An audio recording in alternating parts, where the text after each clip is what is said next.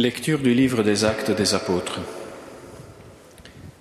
En ces jours-là, Pierre et Jean montaient au temple pour la prière de l'après-midi à la neuvième heure. On y amenait alors un homme, infirme de naissance, qu'il a installé chaque jour à la porte du temple appelée la Belle Porte, pour qu'il demande l'aumône à ceux qui entraient. Voyant Pierre et Jean qui allaient entrer dans le temple, il leur demanda l'aumône. Alors Pierre, ainsi que Jean, fixa les yeux sur lui et il dit, Regarde-nous. L'homme les observait et s'attendant à recevoir quelque chose de leur part.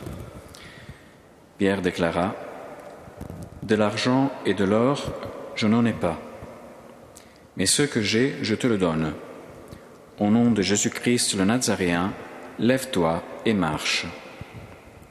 Alors, le prenant par la main, droite, il le releva, et à l'instant même ses pieds et ses chevilles s'affermirent. D'un bond, il fut debout et il marchait. Entrant avec eux dans le temple, il marchait, bondissait et louait Dieu. Et tout le peuple le vit marcher et louer Dieu on le reconnaissait. C'est bien lui qui était assis à la belle porte du temple pour demander l'aumône. Et les gens étaient frappés de stupeur et désorientés devant ceux qui lui étaient arrivés.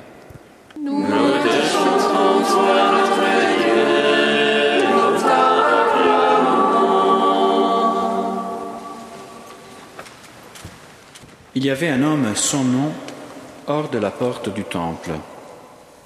On le déposait là chaque matin et on le retirait le soir, presque comme un objet.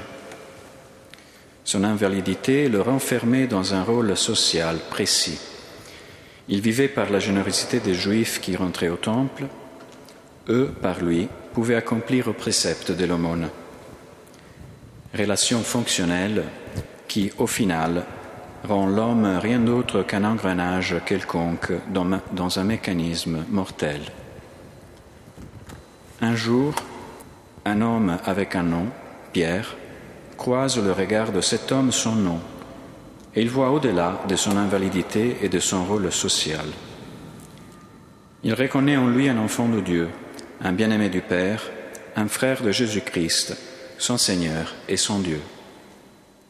Il voit un homme libre qui se laisse définir par son invalidité et par la société, un homme libre qui ne sait pas pleinement exprimer sa liberté.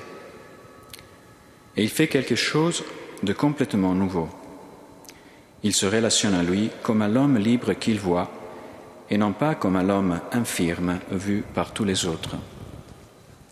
Bien sûr, Jésus accomplit un miracle par cette main tendue de Pierre et il élimine l'infirmité qui définissait l'existence de cet homme, son nom. C'est exactement en raison de ce miracle qu'il peut voir au-delà de ceux qu'il croyait être ses limites et qu'il peut se donner des possibilités nouvelles. C'est par sa guérison qu'il peut imaginer des possibles jusqu'à là inespérés. Et pourtant, ce n'est pas ce miracle à lui donner la liberté. Elle était déjà là depuis sa naissance, mais simplement inexplorée inexploité. Le caractère extraordinaire de sa guérison pourrait risquer de nous cacher un autre miracle qui s'accomplit en lui comme en chaque être humain depuis la création du monde. Le miracle du don de la liberté dont chacun de nous peut jouir et dont chacun de nous est aussi responsable. Dieu nous a créés libres et il veut que nous le restions. Comme pour cet homme sans nom, il ne nous demande que de vivre notre liberté en face de lui, en relation avec lui. Notre liberté présuppose une question fondamentale. À qui dois-je rendre compte de ma liberté? À moi-même ou à celui qui me l'a donnée? La liberté dont Dieu nous a fait don est tellement absolue et gratuite que c'est à nous de choisir la réponse à cette question. Mon accomplissement, c'est un chemin que je veux parcourir tout seul ou en relation avec celui qui m'a créé. Si nous choisissons de le parcourir seul, très probablement nous nous retrouverons comme l'infirme à manquer de possible. On finira un jour ou l'autre pour se renfermer dans un rôle choisi ou imposé, car nous croirons être quelque chose quand en réalité notre liberté nous permet d'être infini. Si nous choisissons de le parcourir avec notre Créateur, nous n'aurons pas de limite, car lui, il n'est pas là pour nous limiter. Dieu ne nous demande que d'assister à la beauté d'un être humain qui chemine avec lui dans la découverte continuelle de ses possibles qui, dans la relation avec lui, deviennent infinis.